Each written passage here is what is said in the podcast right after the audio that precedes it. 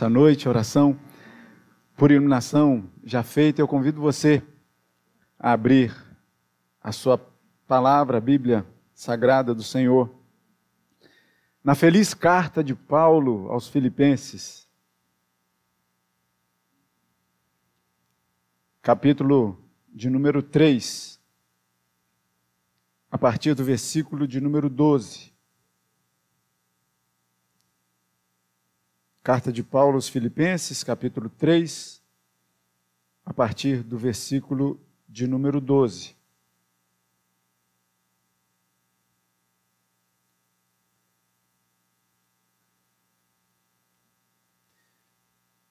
Que diz assim a palavra do Senhor: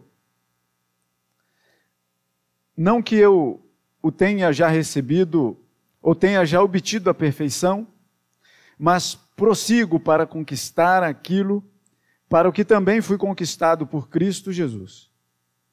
Irmãos, quanto a mim, não julgo havê-lo alcançado, mas uma coisa faço, esquecendo-me das coisas que para trás ficam e avançando para as que diante de mim estão, prossigo para o alvo, para o prêmio da soberana vocação de Deus em Cristo Jesus. Todos, pois, que somos perfeitos, tenhamos esse sentimento.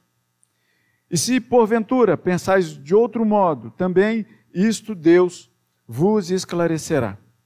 Todavia, andemos de acordo com o que já alcançamos. Irmãos, sede imitadores meus e observai os que andam segundo o modelo que tendes em nós. Pois muitos andam entre nós, dos quais repetidas vezes eu vos dizia, e agora vos digo, até chorando, que são inimigos da cruz de Cristo. O destino deles é a perdição, o Deus deles é o ventre, e a glória deles está na sua infâmia, visto que só se preocupam com as coisas terrenas.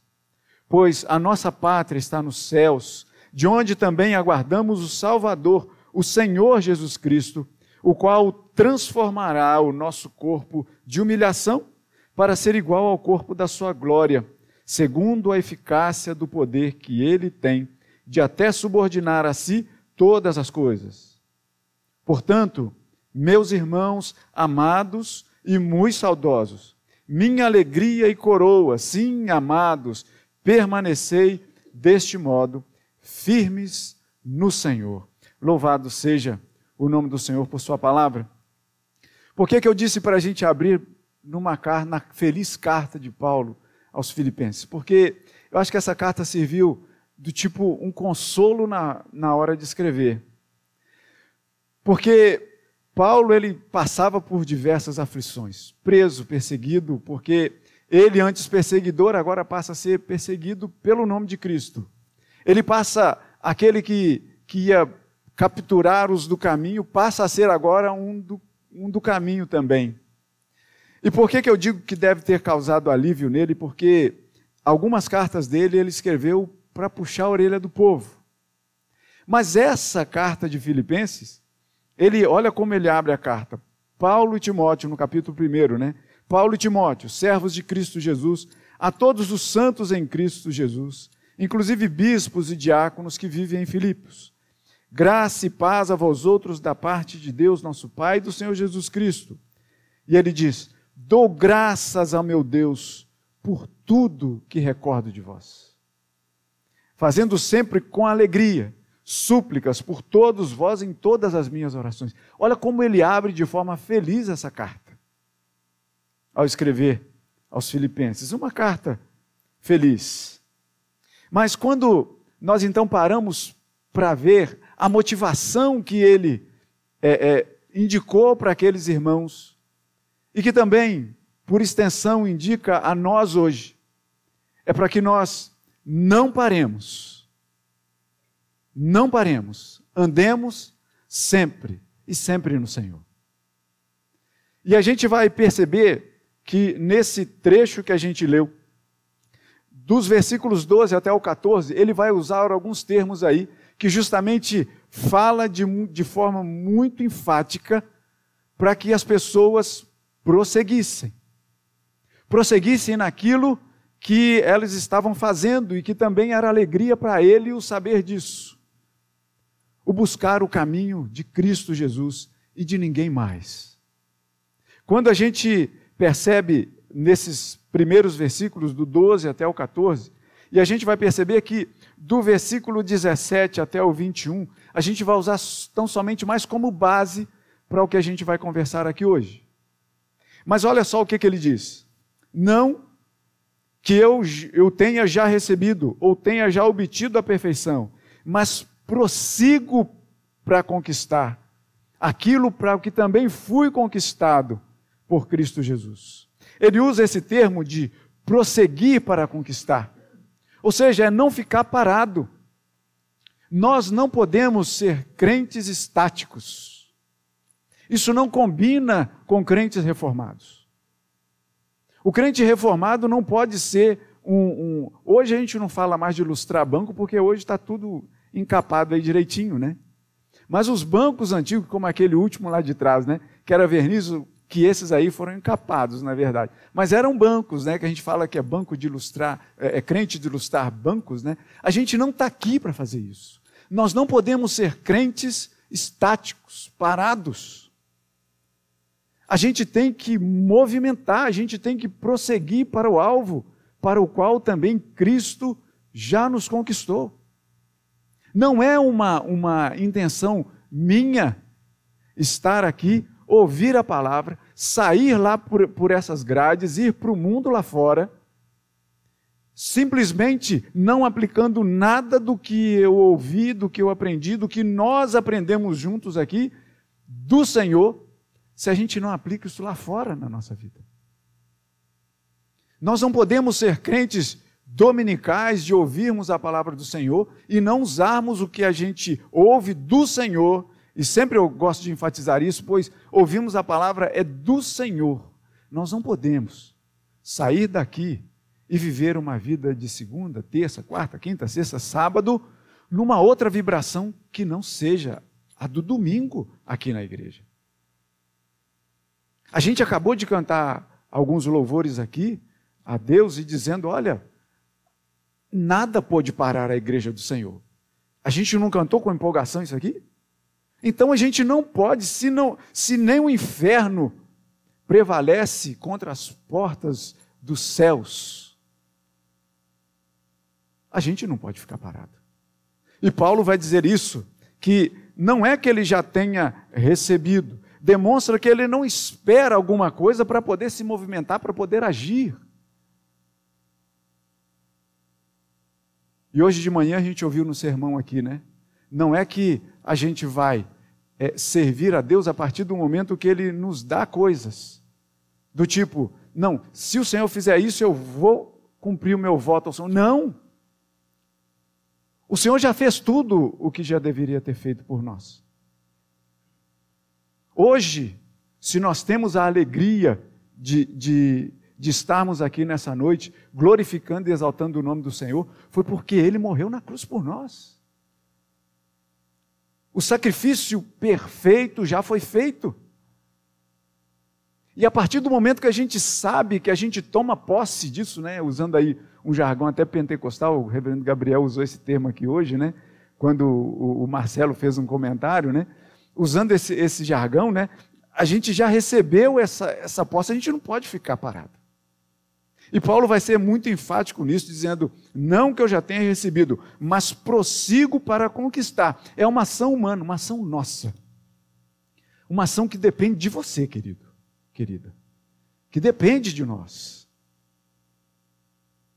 A gente não pode ficar do tipo, a gente sabe que Deus nos abençoa muito mais do que pedimos ou pensamos, mas nem por isso a gente pode cruzar o braço e esquecer da vida. A gente deve prosseguir e Paulo diz o seguinte: para prosseguir para conquistar aquilo para o que também fui conquistado. E aí, quando Paulo diz assim: olha, prossiga, prossiga para aquilo que você já foi conquistado por Cristo. A gente entende então que é a nossa ação, mas antes dela a ação divina. Deus agiu primeiro, para que a gente não ficasse parado.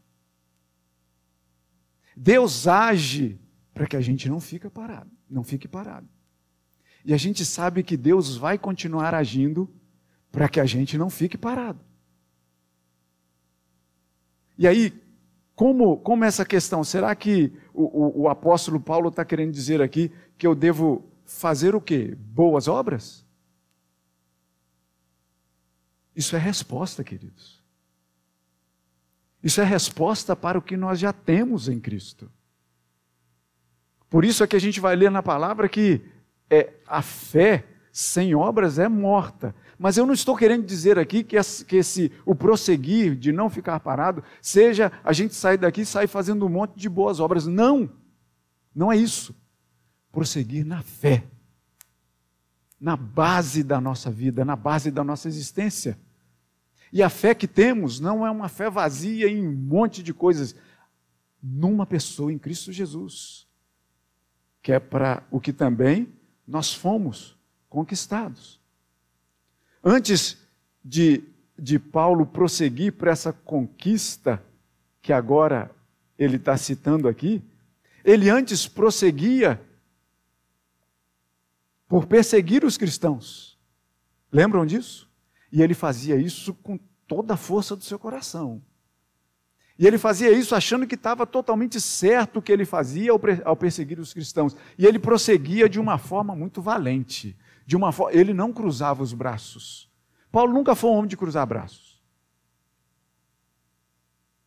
Ele poderia estar preso, mas ele não estava parado.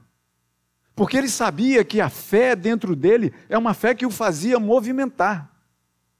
E ele então escreve. Era o recurso que ele tinha para fazer enquanto ele estava preso, por exemplo. E a gente vê na história bíblica contando a gente, muitas, muitos dos nossos irmãos que foram presos lá no passado, eles podiam ficar se lamentando, chorando sobre as suas cadeias, chorando sobre as suas correntes, sobre os seus cadeados, chorando nas, nas escuridão, nas escuridões ali das masmorras. Mas eles começavam a cantar e a falar da luz de Cristo que iluminava aquele lugar, porque iluminava, iluminava a vida deles. Eles não eram crentes estáticos. E Paulo vai dizer que ele, ele prossegue para conquistar aquilo com um propósito. E ele vai repetir, irmãos, no versículo 13: Quanto a mim, não julgo havê-lo alcançado, mas uma coisa ele faz. Ele se esquece de tudo que para trás ficou e avança. Olha mais um termo aí: prosseguir para conquistar, avançar para, o, para as coisas que estão diante dele. Então ele prossegue para o alvo, para o prêmio da soberana vocação de Deus em Cristo Jesus. Para o alvo, para o prêmio. William Hendrickson vai dizer num comentário que ele, que ele tem aos Filipenses, ele vai dizer que que prêmio era esse que Paulo estava dizendo? Algumas pessoas podem imaginar o prêmio de, de que irão conquistar ao servir ao Senhor na, naquelas fatídicas é, mensagens que muitas vezes a gente ouve dizendo assim: olha, se você trouxer tanto, você vai conseguir um prêmio maior. Como se o Senhor fosse um multiplicador, como se o Senhor fosse um, um dono de banco financeiro. Porque William Hendrickson vai dizer que em Atenas, o prêmio para o vencedor de uma maratona, por exemplo, além daquela, daquela coroa de louros né, que todo mundo vê, daqueles, né, aquele galinho de, de planta que fica assim ao redor da cabeça da pessoa, eu já tenho os meus aqui já né, naturais, só aqui perto da orelha. Mas ele diz que não ganhava só essas coroas, mas ganhava cerca de 500 dracmas. Era uma parte do prêmio. E não era qualquer valor. A gente sabe que, e o Senhor já usou, né, uma parábola da dracma perdida. Uma dracma. Uma moeda pequena. Mas o vencedor ganhava cerca de 500, 500 dracmas. Comidas caras além da coroa de louros, e ainda é, é, ganhava o benefício de sentar nas primeiras filas dos teatros. Olha só, que coisa boa. Mas não era sobre isso que Paulo estava falando. Esses prêmios todos, 500, 500 dracmas, né? Se você guardou suas dracmas até hoje embaixo do colchão, ela virou euro hoje, né? Já não tem mais valor. É euro lá na Grécia? É, né? Já não tem mais valor. E até pouco tempo, início dos anos 2000, sei lá, ainda, ainda tinha as dracmas na Grécia. Mas eu digo hoje, meu irmão, perdeu. Porque hoje é euro. E aí eu acho que o tempo de cambiar isso aí já passou. Você percebe que não tem valor 500 dracmas que o vencedor ganhasse? Podia fazer como o filho pródigo que saiu gastar tudo. Ia perder tudo, ia ter o que mais? Ia ter nada. Sentar-se ali, comer comidas caras, ter a regalia de sentar nos primeiros lugares ali dos teatros. O Senhor já falou o seguinte, já contou isso também. Se você quiser ser o primeiro, seja o que sirva. Se chegar num lugar, senta lá atrás. Não procure os primeiros bancos. Não estou falando aqui para você fazer isso, não. Aqui pode. Aqui pode, aqui está liberado. Apesar de eu saber que você, como eu sempre repito, você já tem o seu lugar fixo aí, né? Eu sei disso. Mas veja bem, isso tudo se perde.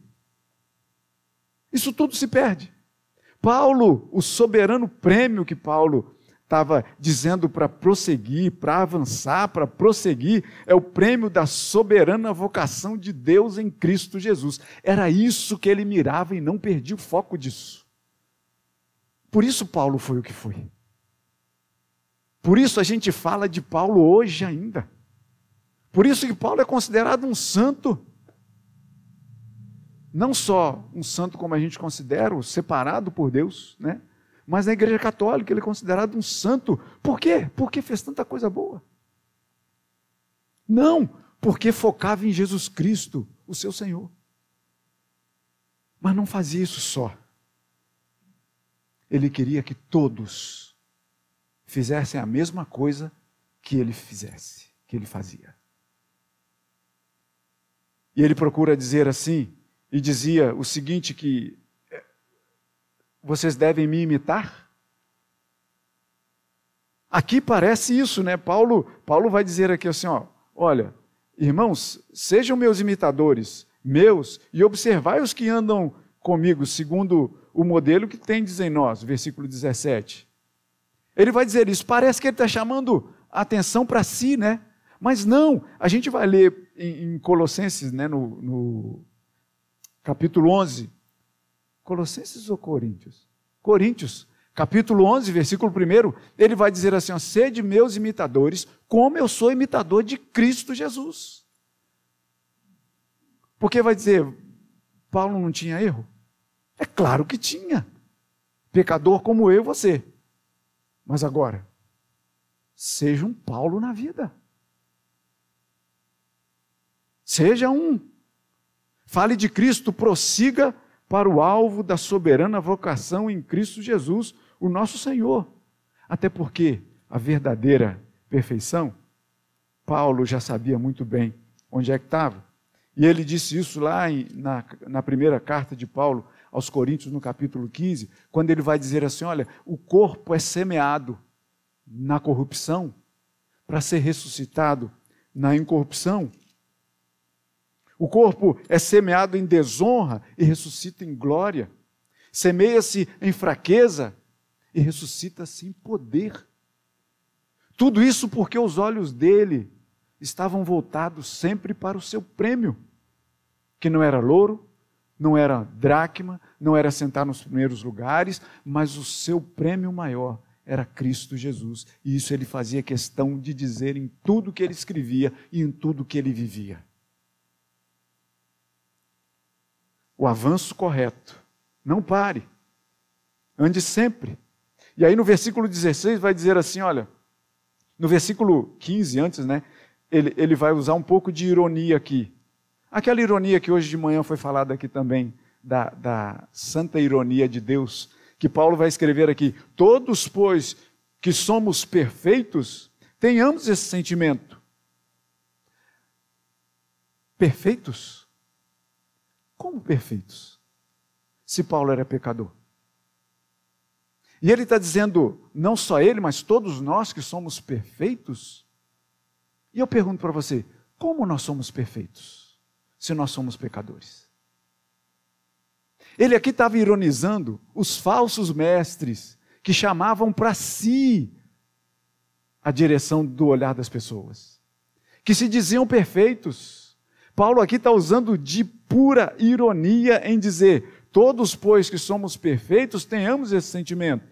E se porventura vocês pensam de outro modo, Deus vos esclarecerá. Mas aí Paulo vai dizer aqui no versículo 16: Todavia, nós devemos andar de acordo com o que já alcançamos. Meus irmãos, você pode estar começando a andar na fé agora. Eu não estou vendo nenhum aqui que pareça estar nessa situação, não. Mas você, um dia, você começou a andar na fé. É um passo depois do outro. É um passo depois do outro. A gente não pode parar. Achar que a gente já completou a nossa carreira. Porque a nossa carreira só vai ser completa quando Jesus nos chamar. Amém, meus irmãos? Amém, meus irmãos? Sim, porque a nossa carreira só estará completa quando Jesus nos chamar ou quando ele vier. Porque enquanto isso não acontecer, nós não devemos parar de servir, parar de falar, parar de dizer desse Cristo, parar de viver como Cristo. Não podemos parar, ainda que seja um objetivo inatingível o ser igual a Cristo, porque não há condições de sermos. Mas Paulo vai dizer assim: a gente não pode ser igual, mas eu prossigo para ser igual. E essa caminhada vai ser a melhor possível que a gente vai ter. Ainda que a gente já saiba, olha, poderia ser um fato desanimador, certo? Você fala assim, bom, eu quero ser igual a Cristo, mas nunca vou ter condições de ser. Ah, desisto então da caminhada. Para as coisas do mundo a gente pode dizer isso. Quando uma coisa está dando errado, repense essa coisa. Se preciso, volte atrás. Você está, sabe aquele, aquele, aquele ditado né, de dar murro em ponta de faca? Tem vezes que a gente gosta disso, né? e fica dando murro em ponta de faca. A coisa não está dando certo e a gente tenta, tenta, tenta. É igual, é igual a pessoa que, que tem vício de jogar em, em loterias, né? É dar murro em ponta de faca. As probabilidades são ínfimas, pequeníssimas. Mas a pessoa toda semana vai lá fazer a sua fezinha, não é? Vou fazer a minha fé. Não! A nossa fé é Cristo Jesus, meus irmãos. Nele a gente pode ter segurança que o prêmio está garantido. Garantido. E não é prêmio que vai se consumir com o tempo. Não é dracma que vai se consumir com o tempo. Não. O, te, o prêmio em Cristo Jesus é garantido. Não é aquele prêmio que o tempo vai corroer não é colocar o prêmio como se coloca num saco furado, como a palavra mesmo diz, um saquetel furado. Não é isso. Não é um prêmio que a traça vai correr, como a palavra mesmo diz para a gente. Não, o prêmio em Cristo Jesus é garantido. Mas Paulo faz a ressalva. Todavia, meus irmãos, andemos de acordo com o que já alcançamos. Se você já alcançou aqui, não deixe o, o pecado te fazer voltar um passo atrás. Se você já conseguiu vencer essa barreira que te impedia de ter uma comunhão melhor com Cristo, uma comunhão melhor com os irmãos, se você já venceu essa barreira, não retroceda. Todavia, andemos de acordo com o que já alcançamos. É o que Paulo vai dizer. E é o avanço correto. É a ligação direta que faz com o versículo de número 1 do capítulo 4, que a gente foi até a leitura dele, que vai dizer: Portanto, meus irmãos amados e muito saudosos, minha alegria e coroa, sim, amados, permanecei deste modo firmes no Senhor. É o que Paulo vai dizer aqui no versículo 16 e vai finalizar esse trecho com o capítulo 4 aí, que é meio deslocado, parece, né? Porque parece que é do outro trecho, um fechamento da, do, do, da perícope, né? É uma ligação direta, assim como em Mateus capítulo 13 vai dizer que algumas coisas, como diz aí do, do versículo é, 18, que vai dizer que muitos entre nós, dos quais repetidas vezes eu, vos dizia, e agora vos digo até chorando, que são inimigos da cruz de Cristo. O destino deles é a perdição, o Deus deles é o ventre, a glória deles está na sua infâmia, visto que só se preocupam com as coisas terrenas.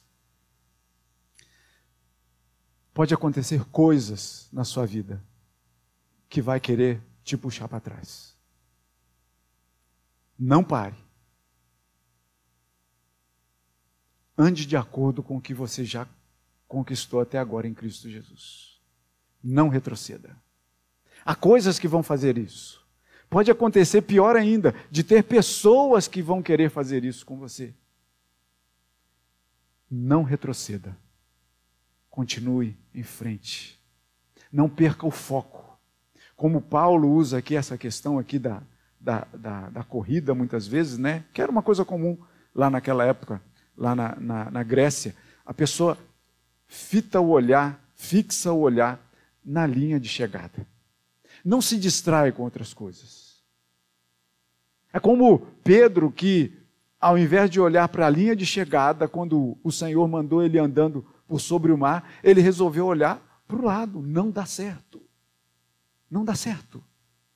Prossiga, todavia, andemos de acordo com o que já alcançamos, firmes no Senhor.